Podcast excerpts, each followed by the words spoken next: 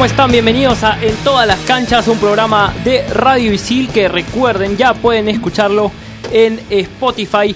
Sean todos bienvenidos a este nuevo programa y vamos a saludar primero que nada a Fernando Loza. ¿Cómo estás, Fer? ¿Qué tal? Omar, ¿cómo estás? Bien, Alberto, ¿cómo estás? Sí, contento aquí de estar una semana más aquí en todas las canchas para compartir las últimas novedades del deporte nacional e internacional. Alberto, ¿cómo estás? Fernando, ¿qué tal? ¿Cómo estás? Oscar, ¿qué tal? ¿Cómo estás? Bueno, tenemos una invitado, una invitada de lujo para poder hablar justamente de un tema importante en el deporte nacional. El Dakar 2019 está a, la vuelta de, la esquina. Sí, Está, muy, está muy cerca en realidad y entonces tenemos una invitada de lujo para, de lujo, perdón, para poder tener eh, justamente y hablar de este tema del Dakar. Bueno, Alberto, vamos a presentar entonces a nuestra invitada, ya lo has dicho muy bien, ella va a ser la primera peruana en competir en categoría motos en el Dakar, así que le damos la bienvenida a Yana Velarde. ¿Cómo estás, Yana? ¿Qué tal? ¿Qué tal, chicos? Un gusto estar aquí en el programa. Muchísimas gracias por la invitación. Muchísimas gracias también por lo de por lo del Dakar. Definitivamente sí, es, es un reto sumamente emocionante que se nos viene este 2019. Así es. Eh, primero que nada, a mí me gusta empezar un poco conociendo tu historia. Eh, ¿Cómo es que ingresas al, mundo de las motos? Eh, un poco, cuéntanos un poco tu carrera. Yo ingresé al mundo de las motos por mi padre a los 15 años. Justo estaba pasando una etapa un poco complicada. Bueno, es una edad complicada, como sabemos, ¿no? La adolescencia. Y a él no se le ocurrió mejor forma de, poder crear un vínculo conmigo, ¿no? Haciendo qué, mejor forma que, que, crear para crear un vínculo conmigo de amistad que practicar el mismo deporte, el deporte que, que él ama y el deporte que, que, a él lo ha hecho sentirse mejor persona, ¿no? Porque la moto en verdad te reta, te reta en todos los aspectos de tu vida. Y bueno, así es como a los 15 años empecé a andar en moto con mi padre de hobby. Y el día que tú le dijiste, papá, voy a correr el Dakar, de repente se arrepintió de, de haberte metido en el mundo de las motos. Ah, quién sabe, quizás. Él me dijo, lo primero que me dijo fue, Yana, la gente en la categoría moto del Dakar muere. Y obviamente no me creía, ¿no? Hasta que empezó a ver que, bueno, toqué puertas, de que ya tenía un par de auspicios confirmados, de que ya tenía la moto, de que ya tenía el kit de navegación y todo. Y ya ahí no le quedó de otra que apechugar y, y darse cuenta que sí, pues que su hija iba, iba a correr. Fue viendo que, que se iba haciendo realidad tu sueño, ¿no? Así es. Poco a poco. El Dakar... Porque tuviste que, luchar y, remar contra la corriente un poco para poder conseguir eh, el dinero que se necesitaba. Sí, o sea, he tenido, creo que, a diferencia de, de algunos de los otros pilotos, una ventaja, ¿no? Que estoy yendo como la primera mujer peruana en lo que es la categoría moto es una ventaja para mí, sí, pero también es algo más de presión, ¿no? La responsabilidad. Así es, de, de, responsabilidad. Definitivamente no ha sido fácil, no es que yo haya quedado sentada, brazos cruzados y ¡pam! Me ha caído los auspicios, me ha caído la moto, me ha caído el mecánico. Yo todo he tenido que tocar puertas, me he chocado con paredes, eh, me he chocado con muchos comentarios.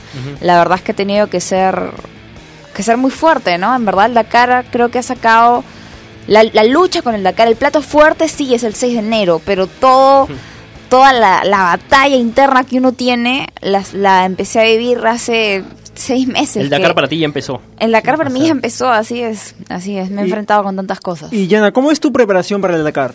Porque tú vas a cometer una KTM 450, ¿puede ser? ¿Estándar? Así una moto, ¿verdad? Es una 450, una KTM estándar. O sea, es una moto como para correr enduro, una moto que pesa 106 kilos así de fábrica, pero yo tuve que agregarle otros 44 kilos más para poder dejar la moto lista para poder correr un Dakar, ¿no? Porque hay que ponerle tanques grandes de gasolina, porque al día tú más o menos recorres como 500 kilómetros y necesitas tener pues aproximadamente 25 litros de, de capacidad de tanque. Aparte tener una torre de navegación gigante, tener un reservorio de agua que lo tienes debajo de toda la moto, cosa que si te pasa algo, tienes agua, ¿me entiendes? Tener un lugar para poner tus herramientas. Aparte, toda la indumentaria es muchísimo más pesada. He tenido que preparar la moto, he tenido que transformar la moto, pero sigue siendo en esencia una KTM 450. ¿Y cuál, ¿y cuál crees que ha sido la clave para llegar hacia donde estás ahorita y para que hayas podido superar todos los obstáculos que, que, has superado? Yo creo que es la fuerza de mis convicciones, ¿no? Eh, qué tanto yo creo yo creo en mí misma, creo en que soy capaz de lograrlo, porque he escuchado todo, así como hay gente que, que me ha dicho, oye, qué chévere, vas a hacer historia, increíble, ¿no? Te admiro, hay gente que también me ha dicho, o sea, es un insulto que tú te metas al Dakar, ¿no? Hay gente que, que en verdad me, me ha dicho de todo. Y, y yo he tenido que sobreponerme ante eso, ¿no? He tenido todos los días tengo yo que motivarme y yo misma creérmela que sí la voy a terminar. Porque esta es una carrera muy mental. Más que, más que de manejo, porque si te das cuenta, la ruta la hacen los camiones, la hacen las camionetas, la hacen los UTVs, la hacen las cuatrimotos. Porque una moto no podría pasar esa ruta. O sea, esta no es una carrera de técnicas de piloto. Eso es a lo que voy, que, que- que la gente tiene que entender. Esa es una carrera de físico. Eso es una carrera para deportistas. Y yo hago deporte toda mi vida. O sea, desde que nací, hago deporte. Y en, un- perdón, en una entrevista el año pasado tú decías que eh, junto a tus auspiciadores habías evaluado la posibilidad de correr el Dakar de, de ese momento más o menos en tres años. ¿Qué, qué, qué pasó para que pasara un año y te animaras a correr el Dakar en 2019? Mm, ¿Tú crees en el destino? en las cosas que a veces favor, se- presentan. Yo sí quería correr el Dakar, pero Dakar en tres años. Yo no me sentía psicológicamente preparada. Pero el Dakar de este año dijo que iba a ser 100% Perú. Y dije, ¿cómo no correrlo, no? Va a ser 100% de mi país. En 40 años de la historia del Dakar nunca ha sido en un solo país y esta vez va a ser 100% Perú.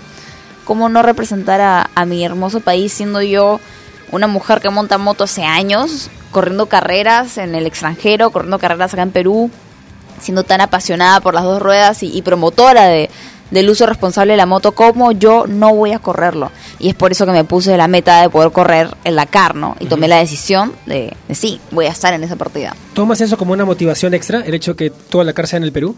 Sí, definitivamente. Definitivamente mi país me motiva porque acá la gente en Perú apoya, apoya cuando, cuando alguien quiere hacer algo así único, algo diferente. Y aparte me da también, creo, mucha seguridad, porque es mi país, ¿me entiendes? Es, es mi Perú. Y mi Perú es tan hermoso, tanta diversidad de gente, tanta diversidad de culturas.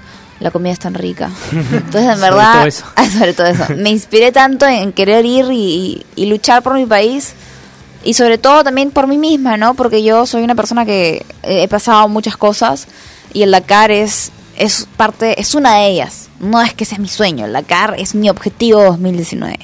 Ahora, si, digamos, tratemos de hablar de cifras. Es una inversión fuerte, complicado. ¿Cómo llegar y sobre todo tratar de que las empresas puedan ser atractivo para uno? Así es, es algo que yo siempre se los digo a todos mis amigos y en general a todas las personas, ¿no? Cuando tú tienes un proyecto, digamos una marca personal, que ahora se ha puesto muy de moda el, el tema, eh, tienes que definir quién eres tú. ¿Quién eres tú? ¿Qué es lo que quieres transmitir? ¿Qué imagen quieres transmitir? Y finalmente, ¿qué es lo que quieres vender? Si tú no tienes claras esas tres cosas, definitivamente tu proyecto como marca personal no va a resultar. Obviamente yo tengo algunas ventajas que ser la primera mujer peruana en moto, pero tengo bien claro que es la imagen que quiero transmitir y no es de una campeona, es de la mujer que va a ir a una carrera la más difícil del mundo, del mundo motor y que no se va a rendir. Esa, esa es la imagen que yo quiero transmitir, esa es la imagen que quiere que quiere vender Diana Velarde. No es de una campeona, yo no voy a ir a, a ganar primeros lugares, a ganar podios, yo no estoy yendo para eso, yo estoy yendo a demostrar que la mujer peruana no se rinde. Y para poder lograr justamente eso, que lógicamente tú vas a estar en el Dakar, ¿cómo prepararse psicológicamente? Porque es cierto, nosotros preparo- preparamos la moto, nos preparamos físicamente, pero psicológicamente, ¿cómo puede ser esa preparación? Eh, Mira, la parte psicológica es la más importante y como les he, ya les he comentado, yo he estado bastante sola en este tema, o sea, con mi mecánico hemos visto todos los detalles de la moto, yo he tocado puertas a todos los auspicios, yo veo el tema, el tema de mis entrevistas, manejo mi escuela de manejo también, o sea, estudio, son un montón de cosas las que hago y ahora con el Dakar en verdad es mi logro personal porque lo estoy haciendo totalmente sola. Eh, definitivamente la parte psicológica es muy importante porque nuevamente tienes un montón de presión, ¿no? Y aparte tienes tantos comentarios buenos, pero también tienes un montón de comentarios malos que serán pocos, pero igual te bajonean. Y también los comentarios buenos hay cierta presión de por medio, entonces la parte psicológica ha sido definitivamente muy importante yo obviamente voy a un psicólogo, este, hago yoga también, practico disciplinas que que me hagan estar tranquila, ¿no? Sobre todo porque no quiero alocarme en el Dakar, no quiero cometer errores, no quiero echarlo a perder. En verdad es una oportunidad muy grande y me ha costado tanto, he sacrificado tantas cosas, tantas salidas, tantos...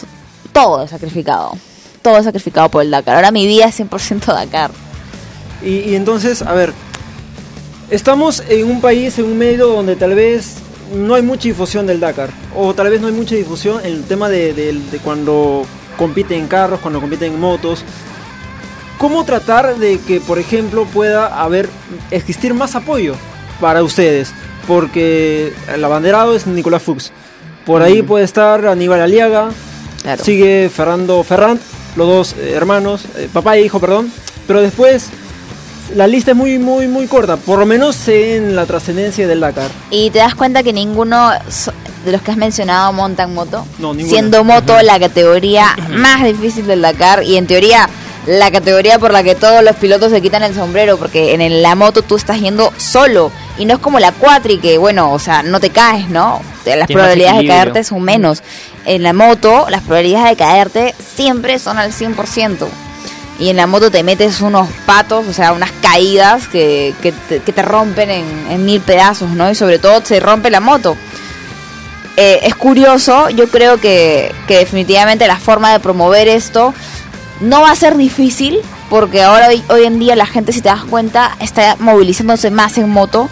Yo creo que hay que, que hay que vincular mucho la moto como deporte y la moto como transporte de una manera segura, divertida, este amigable con el medio ambiente y sobre todo no hay tráfico y todo eso va a influir a lo que es conciencia vial.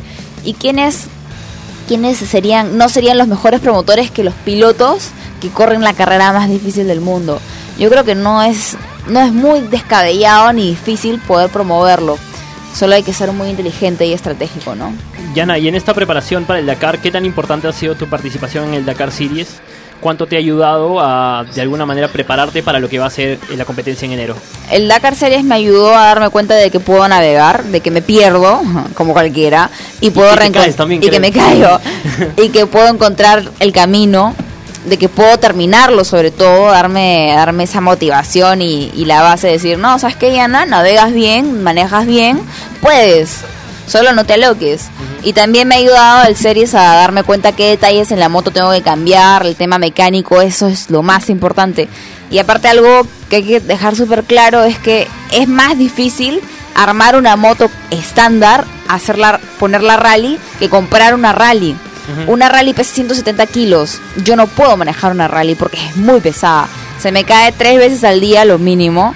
eh, por 10 días, al segundo día no voy a poder Claro. levantarla. Entonces Claro. es mucho para mí. Por eso decidí armar una estándar. Pero armar una KTM estándar es más difícil. Porque tienes que probar, tienes que probar suspensiones, tienes que probar peso. Porque es una moto que no está diseñada para poder soportar 40 kilos de más. Entonces ha sido definitivamente un experimento que, que lo hemos comprobado pues en el Dakar Series. ¿Ustedes pueden, discúlpeme, ¿ustedes pueden hacer la ruta o no? no, No, no. nadie puede hacer la ruta. Te dicen de va a ser Lima hasta Tacna, eh, vas a pasar por Arequipa, Pancona, Moquegua, pero no te dice exactamente cuál va a ser.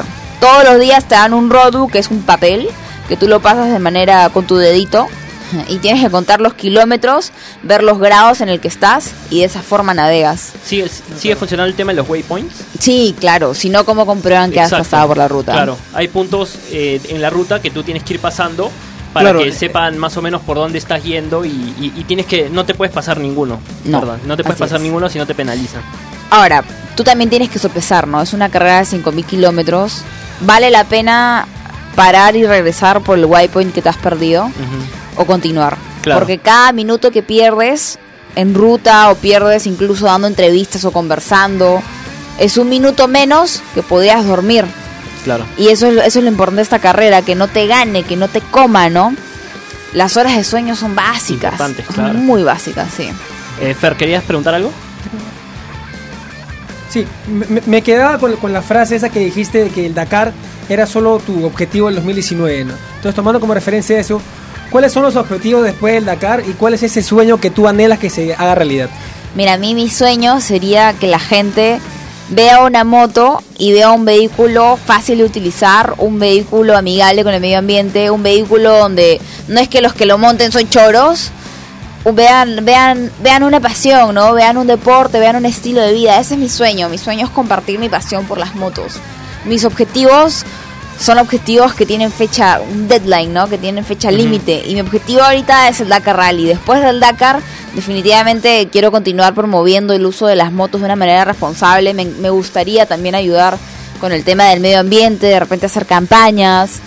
Me, también quiero seguir practicando lo que es la disciplina del hard enduro, que la vengo practicando hace ya varios años. Y quiero ser la, la- bueno, ya soy, ya, ya soy la primera mujer peruana en representarnos en, afuera en el extranjero, pero quiero ir ahora mucho más lejos y poder representarnos en Europa, que son carreras mucho más fuertes, ¿no?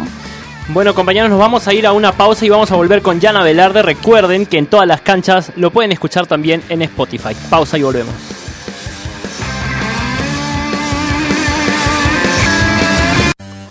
Estudia animación 3D en ISIL, la única carrera en el país avalada por Studio Art de Hollywood. Estudia en ISIL y aprende haciendo. Aprende comunicación integral de la mejor manera, trabajando para clientes reales. Estudia en ISIL y aprende haciendo. Estudia nuestras especialidades de computación e informática en ISIL y podrás obtener las certificaciones más destacadas de la industria. Estudia en ISIL y aprende haciendo. Más información en isil.p.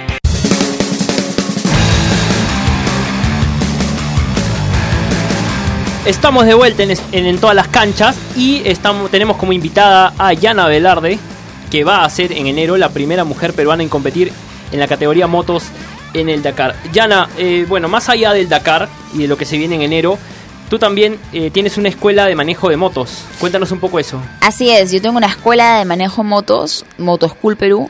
Ya venimos 4 o 5 años trabajando. Les enseñamos a niños desde los 4 años de edad hasta los 100 años a andar, a andar en moto de una manera segura, de una manera divertida y sobre todo responsable, ¿no? La idea es eh, pasar esa pasión por las dos ruedas y que la gente sea más consciente del uso responsable de la moto. Imagino también que es la idea de eliminar prejuicios. Tú decías en el bloque anterior un poco que se quite esto de que la gente piensa que los que están en moto son choros o los que están en moto eh, de repente manejan de una manera temeraria. Eso también lo trabajan, imagino, en tu escuela. Sí, claro, la idea es nuevamente transmitir que la moto es un vehículo fácil de manejar. O sea, obviamente tienes la inseguridad, pero no es propia de la moto, sino es porque pues hay un montón de gente que cuando maneja carro está viendo el WhatsApp, hablando por teléfono, haciendo cualquier otra cosa menos manejar. Y bueno, y que obviamente es un vehículo amigable con el medio ambiente y que no hay tráfico. Entonces, todas esas cosas intentamos motivar en Enduro School. Intentamos crear gente que sea apasionada por las motos. No, no creamos campeones. Además tenías, me contabas, un programa de responsabilidad social eh, con este tema de la escuela de motos. Sí, así es. Eh, hace ya dos años vengo trabajando en Moteando por la Vida, que son unos eventos que he organizado con la idea de, pues, promover el uso de las motos como un eh, medio de superación, ¿no? Por ejemplo, hace, hace ya varios meses fui a Guarmey y le enseñé a niños de bajos recursos de las comunidades mineras en Tamina a andar en moto, ¿no? Quería regalarles un día de moto porque para que los chicos puedan experimentar el deporte, ¿no? Porque al fin y al cabo el deporte nos da nos puede dar un, un régimen de vida, un estilo de vida que a veces pues esos chicos no por, por cosas de la vida, ¿no? No no los tienen al alcance. Entonces esa es la idea del Moteando por la Vida. También organicé eventos para enseñarle a chicos con cáncer a andar en moto. Si un niño con cáncer puede andar en moto, porque una persona sana no podría, ¿me entiendes? Esa, esa es la idea del Moteando por la Vida. Y qué mejor ejemplo que tu experiencia de vida, ¿no? Para enseñarles a esos niños y motivarlos a salir adelante.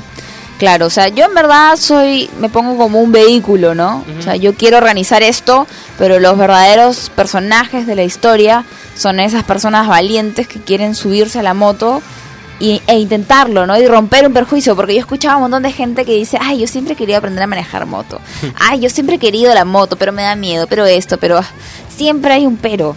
Entonces, en Moteando por la Vida queremos romper ese pero. Perfecto. De ahí sale tu frase, puedo caerme pero jamás rendirme. Así es, la moto definitivamente es una filosofía de vida.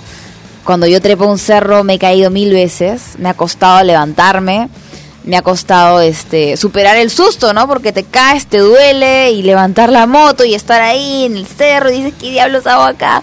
Superar eso, bajarte y volver a intentarlo. En lo personal, ¿cuánto duró ese proceso o cómo fue ese proceso? Uy, eso habrán sido definitivamente mis primeros años de manejo, ¿no? En los que yo prácticamente luchaba contra mí misma, luchaba contra la moto. Habrán sido pues mis primeros 3, 4 años definitivamente en que la moto me acompañó, en que fue mi amiga y mi enemiga también. y ahora definitivamente es mi compañera, ¿no? Yo ya... No hay forma en que, en que Yana Velarde ahora tire la toalla. Yo si veo un obstáculo de donde sea voy a intentar superarlo, ¿no? Yana, a ver, retrocedamos unos años en tu vida, tal vez, 15 años cuando tú tenías, superaste una enfermedad complicada. Tal vez fue un momento que te marcó la vida. Definitivamente yo creo que fue digamos, el inicio de un capítulo, ¿no? Yo siempre hablo del cáncer no como un desastre, no como un como una pérdida, ¿no? Definitivamente pierdes muchas cosas en la enfermedad, pero también hay que verlo como una oportunidad, una oportunidad de en la que uno puede encontrarse a sí mismo, encontrar esa fuerza que a veces uno se olvida que la tiene, ¿no? A veces esas cosas nos marcan, pero nuevamente inician un capítulo y ese fue el capítulo que yo inicié. Hay una llana antes del cáncer y una llana después del cáncer. Definitivamente es una enfermedad que a mí me cambió la vida y si bien pues ese proceso de aprendizaje no fue muy bonito, no lo hubiera escogido, pero creo que es lo que me hizo la persona que soy hoy, hoy en día, ¿no? ¿Crees que el cáncer te, te permitió encontrar esta pasión?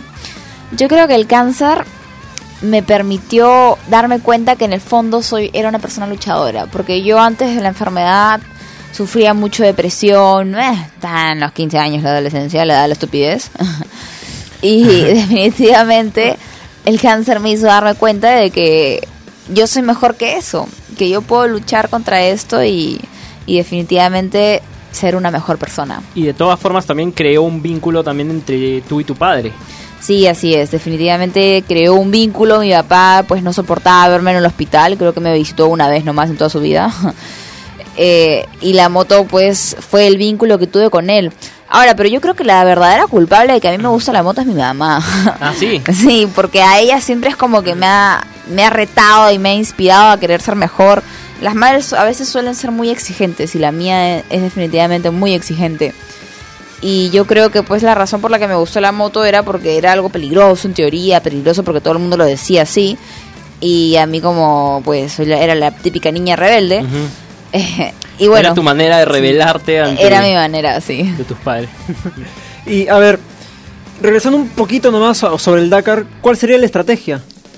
¿Ir a velocidad No. o no? No. El Dakar yo quiero partir para llegar. O sea, esto no significa que voy a ir a 5 kilómetros por hora, No, claro. ¿no? Obviamente. No, la, claro, idea, claro. la idea es llegar todos los días a una hora prudente, si se puede que no me agarre la noche, porque si te agarra la noche todo se pone 10 veces más difícil, pero yo no voy a salir a reventar mi acelerador, porque si voy a ir a reventar el acelerador, la única que se va a reventar voy a ser yo. Sí. y te va a doler porque te vas a revolcar en la arena y... y me puedo doler, romper sí, algo y romper se algo. puede romper algo en la moto y pueden pasar mil cosas, pero no voy a terminar la carrera y la idea es, es llegar hasta el final, ¿no? Esto es una carrera nuevamente no de no de técnica de pilotos, porque la ruta la hacen los camiones, la hacen las camionetas, o sea, esto es una es una carrera de estrategia, es una carrera de cabeza, de, de, de pensar. ¿Cuán- ¿Cuántas mujeres van a competir en el Dakar? ¿Ya, ya lo tienen claro? A ver, en motos somos más o menos seis mujeres. Son mm, tres españolas, es una rusa y es una polaca. Yo creo que yo estoy siendo la única mujer que va por Latinoamérica. En camionetas está Fernanda Cano representando Sí. a Perú, Su segundo Dakar. su segundo Dakar. Eh, hay una argentina también. Y bueno, no sé quién más está por ahí. Creo que hay un par más. No estoy segura quién. Bueno, ahorita Argentina tiene una situación muy mala, ¿no? No sé si. No sé si. No sé cuántos pilotos estén corriendo mujeres en, Y- cam- en camionetas. ¿Laia Sanz es la máxima favorita? Sí, definitivamente. Laia ha roto todos los esquemas. Laia se mantiene en el top 15. O sea, ahí hay campeones mundiales de motocross, de supercross, de enduro, de todo. Y Laia, pues, acelera así y ya les ganó todos, ¿no? O sea, en verdad la mujer es. Esa mujer ha roto. Ha roto muchos paradigmas y ha marcado un inicio muy fuerte en el mundo del motociclismo femenino. Y si bien tu categoría es en la, en la que comenzaste o en tu favorita se podría decir es enduro, eh, tu participación en, en otras disciplinas como motocross, por ejemplo, ¿te ha ayudado a crecer también como, como profesional? Sí, definitivamente, el motocross es la mejor base para la moto y ahora último estuve practicando mucho lo que era hard enduro, ¿no? Y también me fue me fue bastante bien. Eh, cada disciplina es muy diferente, ¿no? Muy muy diferente, pero al fin y al cabo todas todas suman, todas suman. A ver, tenemos no- noviembre, diciembre, enero, estamos a dos meses menos. Eh, ¿Dónde entrenas tú? ¿Y Yo- cuáles son, son tus entrenamientos, días? Mira, yo parto Lima, San Bartolo, San Bartolo voy, giro un buen rato y ahí en las mismas me regreso. ¿Por qué hago esto? Porque quiero acostumbrarme a estar horas sobre la moto, a salir por, por la pista aburrida, entrar al cerro, darle, darle, darle y darle y con las mismas regresarme por la pista. La primera etapa del Dakar va a ser un Lima Pisco todo por carretera. Entonces, en verdad, a mí la pista me da, me da ahora ya lo mismo, porque lo he entrenado tantas veces y ya estoy acostumbrada a meterme al cerro y después que me toque andar en pista de nuevo, ¿no? O sea, kilómetros y kilómetros. Y ahora, es cierto, pista, cerro, pero ¿cuál es la gran diferencia más allá que haya eh, cemento? Mm, hay bastante diferencia, hay mucha diferencia, sobre todo porque, mira, imagínate, te metes 300 kilómetros de pura duna, ya, ya estás cansado, la navegación, ya son las 6 de la tarde, a esa hora recién sales del cerro y ¡pum! te tocan 200 kilómetros de pista. No suena nada bonito. Y a 80 kilómetros por hora lo peor todo, porque no puedes ir a más de 100. O sea, tienes un, ahí un límite de velocidad que si lo pasas te penalizan y te penalizan con plata, no te penalizan con minutos. Y si tuvieras que mejorar algo como deportista, tal vez, ¿cuál podría ser? Ah, yo creo que mejoraría definitivamente mi temple. Porque no quiero que me ganen las emociones, no quiero ver cámaras y querer demostrar algo que en verdad no es la idea. La cara es una carrera de largo aliento. Hay que lidiar con los periodistas como nosotros. Hay que lidiar con ustedes, chicos. ¿Ta- ta- ¿También ves a la como una oportunidad de superar a ti misma? Sí, definitivamente, como lo dije, es parte de mi, de mi checklist. Eh, sí, yo creo que yo creo que terminando el Dakar va a ser como nuevamente empezar otro capítulo. Yana, y entre las muchas cosas que has hecho en tu vida, una de ellas también ha sido ser conductora de un programa de televisión. De Así fierros. es. Así es, hay que probar de todo en esta vida para ver qué nos gusta. Así es. ¿Y ¿Qué, faceta te gusta mejor? ¿Deportista o comunicadora? Deportista, definitivamente. Deportista. Sí. ¿Pero qué tal esa experiencia? Fue sumamente agradable, en verdad. ¿Cuánto tiempo fue, más o menos? Estuve, creo que como 10 meses con los chicos Ah, del, tiempo. del año Ajá. pasado. Empezamos en RBC y de ahí entramos en ATV más. Y bueno, yo a raíz del Dakar y, y porque en verdad ya quería explorar otras cosas, eh, decidí dar un paso al costado, ¿no? Pero en verdad estoy sumamente orgullosa porque se hizo un buen trabajo. En verdad fue un equipo de trabajo sumamente agradable. Pude, y pude probar, ¿no? Probar qué, qué era lo que me gusta, qué era lo que no me gusta. Y ahora el próximo año se vienen buenos proyectos también en tele, pero ya no de conductora. Y de repente, eh, ¿te gustaría en algún momento, ya que has probado esta faceta de conductora, ya que vas a hacer un Dakar, eh, hacer lo que hace, por ejemplo, una periodista de Fox Sports, que es cubrir todo el Dakar, ir, ir eh, punto por punto? Algo- Claro. Algo, así es lo que, Eso sí, lo que me, buscarías. eso sí me gustaría más, ¿no? O sea, hacer tipo más, más deporte. No, yo, yo soy más de acción, en verdad, Ajá. definitivamente. Este, o por ejemplo, tipo lo que conversábamos, ¿no? Tipo un reality de deportes Claro. sería increíble y que se vea en verdad cómo es el deporte, o sea, estar sucio, estar enlodado, sufrir, el calor, ¿Prefieres- que la lluvia. ¿Prefieres a estar en un estudio o estar donde las papas queman de alguna manera? Así es donde las papas queman, te lo has dicho. ¿Algo más, compañeros? Perfecto. No, estamos con, con Yana Velarde aquí en, en todas las canchas. Así que Yana, te vamos a agradecer. En realidad, has sido muy amable por ese tiempo que, que has estado con nosotros. Hemos podido conocer un poco más de ti y te deseamos todos los éxitos de aquí a enero. Y obviamente en enero, eh, luego de que termines el Dakar, porque lo vas a terminar, estamos seguros, te, vamos a invitar nuevamente para que estés con nosotros y nos cuentes qué tal estuvo esa experiencia. No, muchísimas gracias a ustedes por la invitación, por su tiempo y sobre todo felicitarlos por, por el estudio, por la radio y sí, en verdad que chévere, qué chévere. Perfecto, compañeros, muchas gracias. Listo, Yana, muchas gracias. ¿ah? A ustedes, a ustedes gracias. chicos. Nos estamos máximo. reencontrando la próxima semana. Recuerden que pueden escuchar en todas las canchas en, el, en Spotify de Radio Isil. Permiso, gracias.